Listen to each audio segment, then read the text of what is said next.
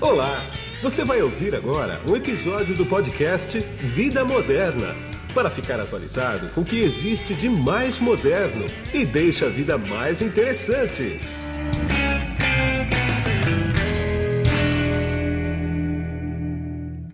Olá, você que se conectou aqui no podcast Vida Moderna. Sinceramente, eu não sei se você está me vendo ou me ouvindo, porque nós estamos em todas as plataformas de áudio e de vídeo também. Quem está comigo aqui hoje é o Roberto de Carvalho, que é vice-presidente da Dynatrace para a América do Sul. E a gente vai bater um papo aqui bastante bacana sobre vários temas de tecnologia que são primordiais para o andamento de qualquer empresa e por que não dizer da nossa vida também. Tudo bem, Roberto? Como é que você está? Tudo bom, Guido. Que prazer estar aqui. Eu que te acompanho aí há tantos e tantos anos. Você faz parte da minha história também. Acho que as primeiras entrevistas na minha vida eu dei para você, Guido. Pode ser, lá atrás, né? Ah, Bem muito lá tempo atrás, atrás, cara. Mais de 20 anos. É, é um prazer também. Escuta, tá, primeiramente, para quem está ouvindo a gente, posiciona rapidamente a Dynatrace para mim, depois eu quero entrar numa palavra que não é muito comum em português, não. Vamos lá. Vamos lá, obrigado, Guido, pela oportunidade. Bem, a Dynatrace é uma daquelas empresas que aparece do dia para a noite é, e que realmente se torna um multi-billion dollar, né? É. Justamente por endereçar mercados completamente explosivos e, e, realmente fazem todo sentido no mundo de transformação digital. Claro. E basicamente a gente lidera hoje uma grande onda que a gente chama de observabilidade, né? não só da TI, mas o próprio negócio, e isso é aplicado para todos os tipos de empresas, em todos os segmentos e de todos os tamanhos também. Sem né? Quando a gente se fala de transformação digital, esse é um dos temas que seguramente está na, na, agenda estratégica de qualquer organização. Exatamente. É essa palavra que eu queria pegar com você para você destrinchar ela para mim. Observabilidade. Quer dizer, como é que o que é observabilidade, como ela que ela se aplica em tecnologia e na transformação digital? Vamos lá, Guido. Bem, semanticamente, observabilidade seria a capacidade ou habilidade de observar o estado dos sistemas atuais. Tá. tá?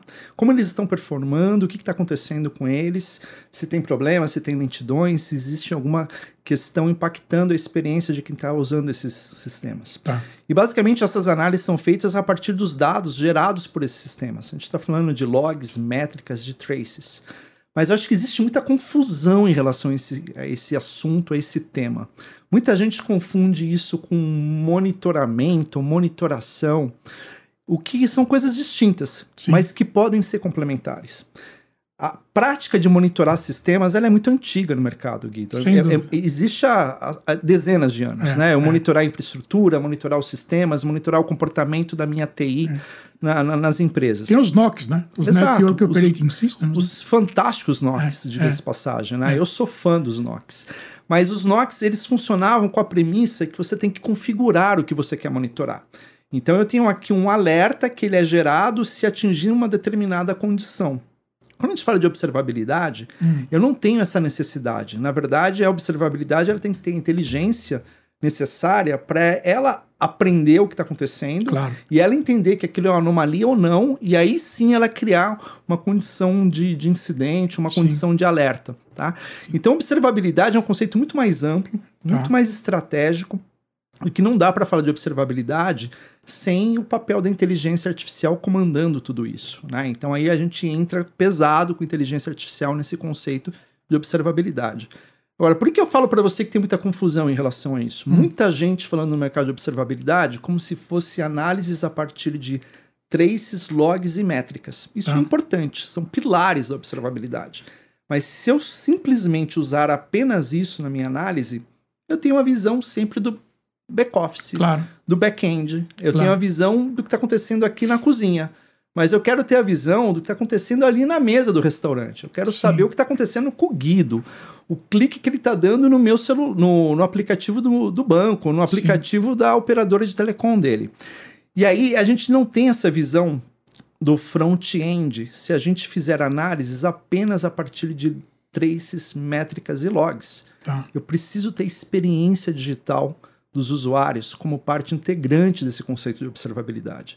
Então acho que é aí que a Dynatrace ela se posiciona radicalmente diferente no mercado porque ela complementa o conceito clássico de observabilidade com essas outras dimensões de análise. Sim, quer dizer, o consumidor ele não tem nem ideia do que está acontecendo no back-office, mas ele está sendo ali monitorado no bom sentido, né? Quer dizer, ele ele está tendo ações coletadas para melhorar a experiência dele. Exato. e né? nem precisa saber o que está acontecendo, não, né, Guido? É. Uma transação típica, por mais que ela demore frações de segundo, o usuário nem precisa saber disso, mas lá na cozinha tem dezenas de tecnologias. Sim dependendo uma das outras. É. E um incidente pode acontecer em qualquer um desses componentes. Pois pode é. ser no componente da aplicação ou diversos componentes da aplicação. Pode ser banco de dados, pode ser na rede, pode ser na infraestrutura de cloud, pode ser o próprio dispositivo móvel dele, um sistema operacional, enfim. Tem vários pontos que poderiam ser causadores ou talvez aí a causa raiz de um incidente ou de um problema. E sem uma estratégia de observabilidade ampla, é quase impossível enxergar esses problemas acontecendo em tempo real. Por isso que a gente vê situações aí, que eu acho que essas são comuns para todo mundo, Sim. de um banco tá parado numa sexta-feira às 10 horas da manhã, é.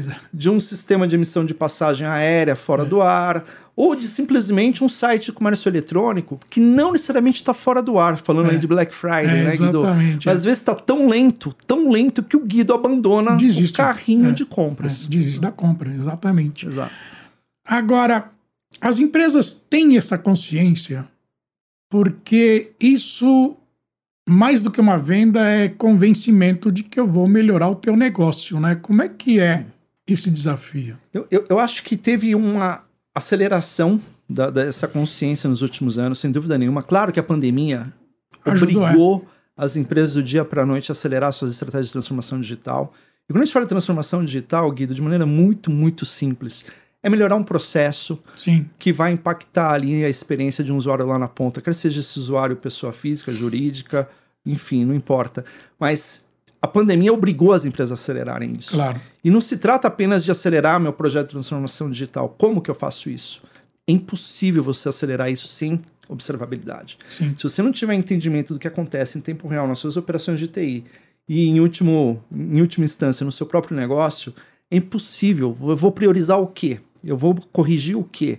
Eu tenho uma lentidão aqui no meu e-commerce. Como é que eu acelero a resolução desse problema? Sim. Na verdade, eu deveria até preveni-lo, né? Como claro. é que eu previno esse incidente antes que ele impacte o Guido? Né? Se eu não tiver o apoio de observabilidade nesse contexto, e aqui eu estou falando de observabilidade no, no, sentido mais amplo mesmo, né? Não é só da TI o que está acontecendo na TI, é o que está acontecendo no meu negócio.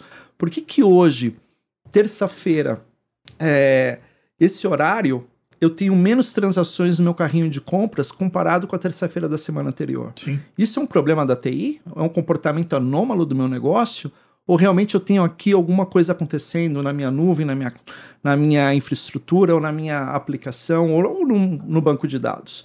Então, observabilidade é chave para endereçar essas questões do dia a dia e resolver os problemas de maneira mais rápida. Entendi. Eu vou juntar três uh, assuntos aqui e eu vou querer saber a tua opinião, porque eles estão intrinsecamente ligados. IoT, internet das coisas, segurança e privacidade de dados, né?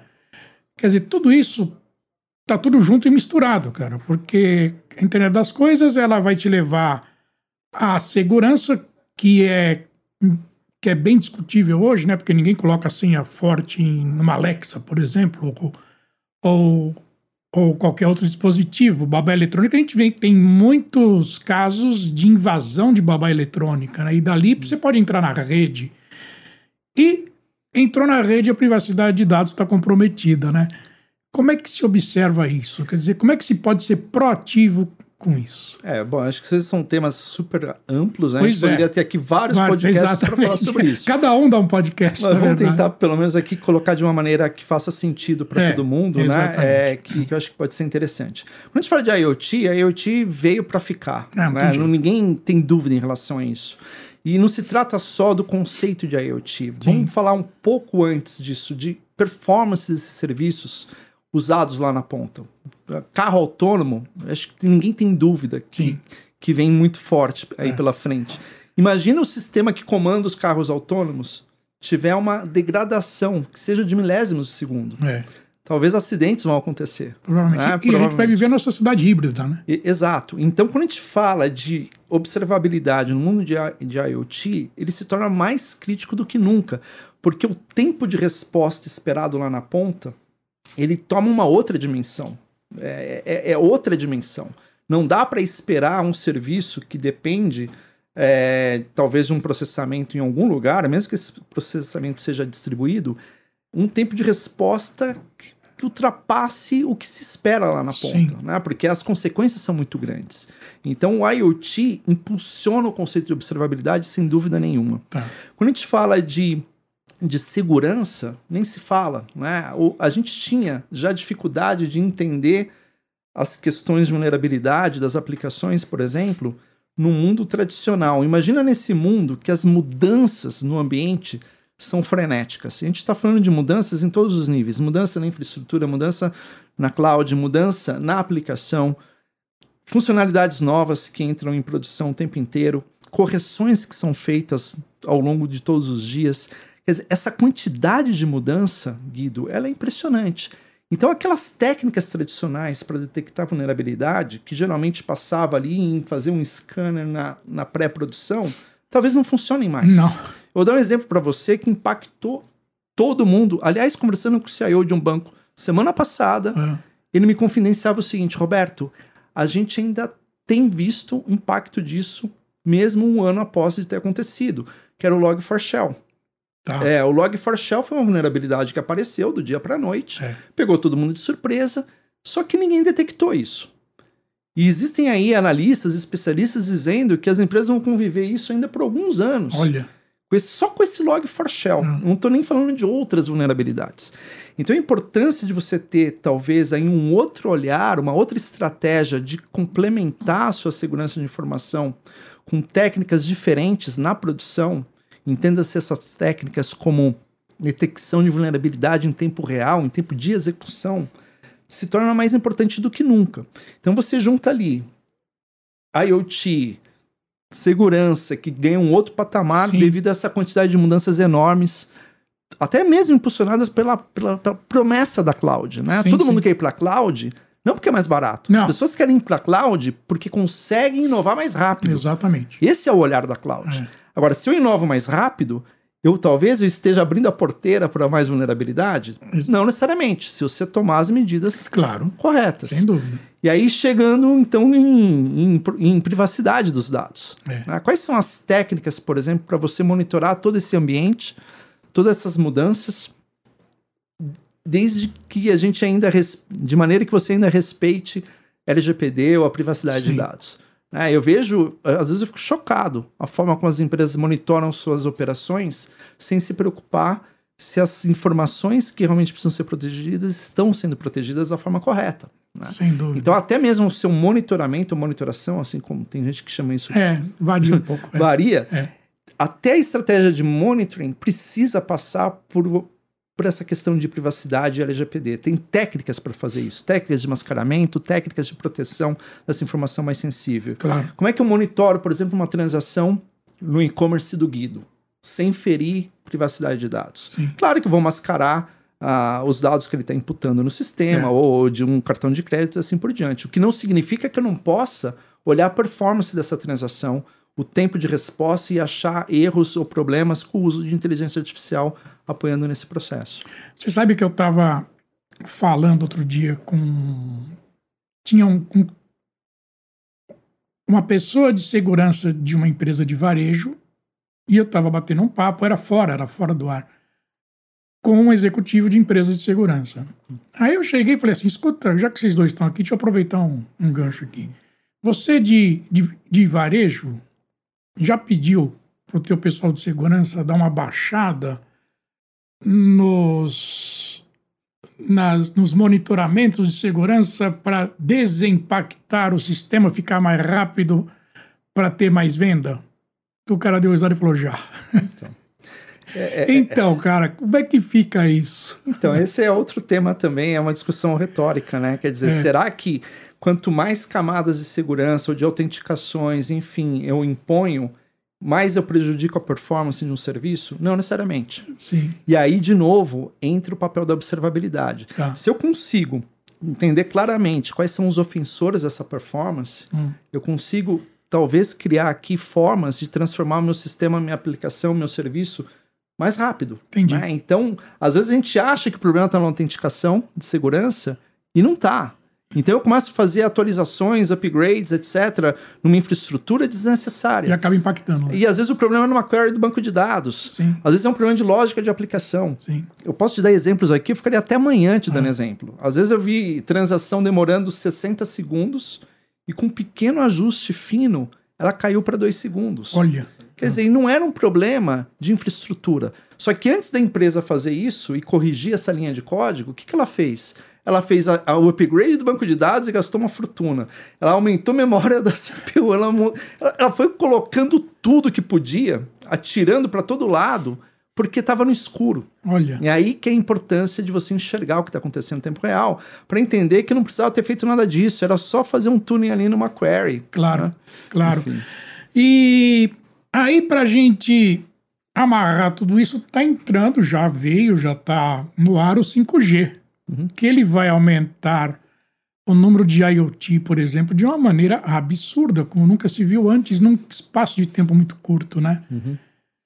A- na Dynatrace, por exemplo, como é que é pesquisa e desenvolvimento? Quer dizer, vocês estão pensando quanto tempo lá na frente? Porque não dá para pensar, ih, entrou o 5G, vamos temos que tomar providência. Não, isso aí já deve ter sido tomado lá atrás, né? Sem dúvida nenhuma, a gente pensa sempre muito a, a, a médio e longo prazo, né, Guido? Como toda grande empresa de tecnologia Claro. de software, a gente tem que pensar na agenda estratégica desse mercado. Então, por Claro. exemplo, quando a gente fala de observabilidade, é algo que a gente vem construindo uma plataforma para endereçar esses desafios há muitos anos. Sim, sim. né? A gente vem com milhares de desenvolvedores criando uma inteligência artificial que permita ter observabilidade em escala de forma automática para uma grande empresa, média ou até mesmo uma pequena empresa. Claro. Mas falando um pouco de 5G, tá? Minha esposa me pergunta, Roberto, com 5G vai ficar o aplicativo mais rápido? Calma, Pois é. Calma. Por que É. calma? O 5G, pensa numa cadeia de entrega de aplicação. É. O 5G é um pedaço disso, Sim. tá? É a via. É, né? então, perfeito. Isso é uma promessa e é sim algo que vai melhorar muito né, o fluxo desses dados, o acesso às aplicações. Só que você tem que pensar em- no todo. Sem dúvida. né? Quem está desenvolvendo a aplicação já começa a enxergar uma possibilidade de desenvolver aplicativos cada vez mais ricos, mais sofisticados, mais interativos e que talvez mais pesados também. Sim. né? Então, se tiver de novo uma linha de código mal escrita, é, vai, você vai ter o 10G, É. vai estar lento, Vai estar lento. porque o né? problema não é na rede, o problema não é, não é na largura de banda, o problema é numa aplicação. Sim, E acredite, 70% dos problemas acontecem na aplicação acontece. né? E isso é, é- é diário, né? Então eu acho que o 5G ele faz parte de uma cadeia de entrega que ela é fundamental, mas você tem vários componentes dessa cadeia de entrega. Você tem o 5G, você tem a cloud, Sim. não importa qual seja essa cloud, pública, híbrida, privada, enfim, ou qual seja o provedor dessa cloud, você tem internet, você tem vários componentes permeando essa cadeia. E se um componente não funcionar, nada funciona. Aí o pessoal vai pelo mais fácil, que é o Exato, 5G. Exatamente. Então eu acho que o 5G ele depende dessa cadeia como um todo. Sem dúvida. E você tem que ter a capacidade de enxergar tudo que está acontecendo em tempo real nessa cadeia. Claro, claro, claro. Agora eu quero entrar com você numa pesquisa que vocês fizeram, que é o seguinte: eu tenho uma colinha aqui, que ao todo mais de 75% dos diretores de segurança da informação da indústria financeira disseram que, apesar de ter uma postura de segurança multilayer, ou seja, multicamadas, né? Ainda admitem que há possibilidade de existirem lacunas que permitem vulnerabilidades na produção.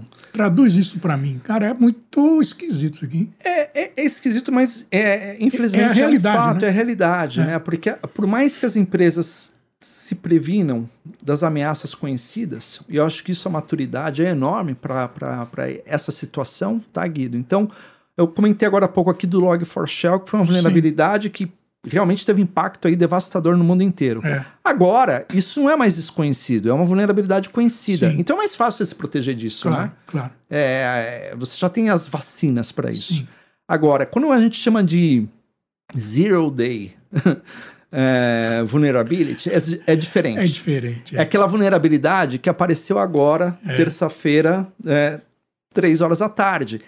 Esse é o ponto. Você não está preparado para isso, é. para o que acontece na hora. Sim. Né? E aí a importância, talvez, de você ter técnicas diferentes para se prevenir disso. Né? Então eu dei o exemplo aqui de você não apenas confiar no scanner de uma aplicação quando você está desenvolvendo esse aplicativo e vai colocar lá no ar. Sim. Você, isso você tem que fazer também, tá?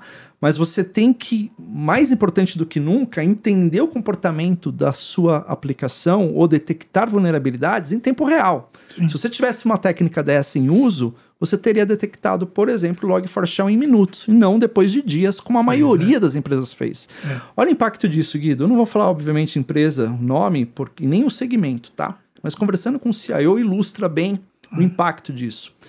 O CIO me confidenciou o seguinte, Roberto, eu mobilizei uma equipe aqui de 45 pessoas durante 30 dias para auditar o meu ambiente, para entender a gravidade, o impacto, a extensão do problema causado pelo Log4Shell e, claro, tomar as ações de remediação. Sim. Né? Olha o custo disso. De 45 pessoas durante 30 dias Caramba. investigando o problema sem ter a certeza que realmente foi remediado. E com o preço da mão de obra hoje, porque está É. faltando mão de obra, né? Então Exato. os preços estão lá. Exato. Talvez vai passar um ano e ainda vão detectar ainda algum, alguma extensão desse Log4Shell, é, tá? Então acho que isso ilustra bem aí a, a, a importância de você repensar a segurança em camadas, sim, mas não deixar essa camada da produção tão ah, em último caso, como a gente tem visto no dia a dia das empresas. Pois é, e outra coisa aqui que eu achei bastante interessante é o seguinte: o estudo apontou que 42% das organizações têm recursos de gerenciamento de vulnerabilidades em tempo de execução, ou seja, em tempo real, mas apenas 6% das empresas de serviços financeiros têm visibilidade do nível de execução. Que Essa é outra também, né? Que impressionante. É, né? Guido, porque eu- pensa isso em escala, né? Ah, Tudo bem uma empresa menor, mas pensa uma empresa grande, com É, milhares de servidores, com centenas de sistemas, com milhões de usuários eh, simultâneos, enfim.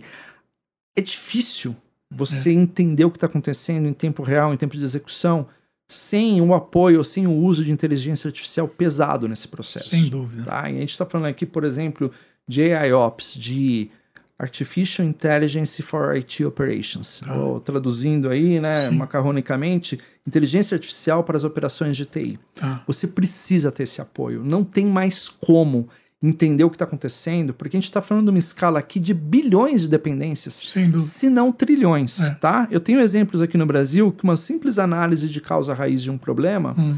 Chega na casa de trilhões de dependências analisadas. É mesmo? É, porque você pensa que não é só o número de servidores, queries, Sim. usuários, componentes, chamadas, enfim. Relações Quando e tudo você correlaciona tudo isso, chega nessa casa de bilhões. É. Então, se você não repensar essas técnicas de observabilidade, ou de- até mesmo do seu próprio monitoramento, para você ter essa escala é, na produção, em tempo real, dificilmente você vai ter visibilidade do que está acontecendo aí no, no, no seu dia a dia. Pois é, para a gente finalizar agora, eu podia ficar conversando com você aqui, a gente vai fazer outros podcasts com certeza, mas ah, como vocês estão enfrentando essa falta de. Eu não gosto de falar mão de obra, porque não é mão de obra, né? Eu chamo que é. Eu falo que é inteligência mesmo de operação, né? Falta de gente qualificada para analisar esse monte de dados que você falou aí. Isso não é um problema do Brasil, não, é um problema Sem dúvida. mundial. Não, né? sem dúvida. Quer dizer, de um lado a gente tem o desemprego, é, claro que ele é, ele é muito visível, É, mas nessa nossa área, sim, existe um gap dessa mão de obra pois é. ah, que esteja preparada para lidar com essas técnicas novas de análise de dados. Guido, eu lembro que eu falava com você de BI, de Analytics, talvez com outros nomes, né? 20 anos atrás. Pois é. E aqui a gente volta nesse mesmo assunto, né? De É. análise de dados. A importância de você ter é, é, talvez gente mais preparada e capacitada. A gente está falando de vários níveis, né? A gente É, está falando de sim. cientistas de dados, Sim. de pessoas ligadas às operações, enfim. mas eu acho que existe um espaço aí, empregabilidade sobrando no mercado para quem realmente focar nesses segmentos, tá? Então eu acho que tem aí sim uma, uma dependência enorme de mão de obra mais qualificada. Sim. Por mais que a IA esteja ajudando, impulsionando É. tudo isso, né? Hoje eu, mesmo não sendo tão especialista, com o uso de uma IA, eu consigo ter um bom entendimento de coisas que eu não teria sem uma formação muito, muito específica, Claro. muito técnica, né? Mas existe aí um gap sensacional para ser preenchido É. no mercado de TI. Agora, a formação não acompanha a velocidade da necessidade, né? Não. Sempre vai ter esse gap. Aqui na área de TI no Brasil, o quê? De 800 mil vagas em aberto? É, eu mais? li outro dia, eu já falei isso em outros podcasts também, eu li que a, a previsão aqui no Brasil é de que em 2030 um milhão de vagas abertas, sendo 60% em segurança. Então, aí você tem aí uma ideia né, desse potencial e, e, e assim, essas vagas não são preenchidas como a gente gostaria. Não. A gente sim percebe isso nos clientes, né? Mas a gente percebe também a oportunidade sempre. né? Não, sem dúvida. É, eu acho que o, o Brasil ele é um celeiro já de talentos para o mundo inteiro. Sem dúvida. O que eu conheço de gente indo trabalhar fora porque tem oportunidade, eles são chamados, é impressionante. E né? tem os que estão trabalhando para fora sem sair daqui também, né? Sem dúvida. Estão trabalhando daqui do quarto, inclusive. Eu conheço os dúvida. três. Sem dúvida. Bom, Roberto, poderia ficar, como eu falei, falando bastante tempo com você aqui, mas eu tenho que seguir um tempo. Eu te agradeço bastante por tua agenda. Eu sei que ela é concorrida. Você separou esses minutos para mim. Muito obrigado. Imagina, prazer todo meu, Guido. Sempre um prazer falar com todos vocês aqui. A gente fica à disposição para outras conversas. Aí eu tenho um carinho enorme por você e admiro muito a sua, a sua carreira aí, o seu, o seu papel nesse mercado de evangelização mesmo, né? É. De, de- eu tava brincando aqui, é, podcast é uma das coisas mais legais que tem. Eu fico muito feliz você nesse papel aí de, de, de conduzir esse podcast. Tá legal. Muito obrigado. Obrigado. E aqui é Guido Orlando Júnior, diretor de conteúdo do portal Vida Moderna, que você acessa em www.vidamoderna.com.br. E eu gosto de lembrar sempre no final do meu podcast que é o seguinte: além de excelente conteúdo, a gente entrega conhecimento. E eu te vejo num próximo podcast. Tchau! Você acabou de ouvir um episódio do podcast Vida Moderna. Assine grátis nos apps Spotify, iTunes, Deezer, Tuning, Google Podcast e Android Podcast.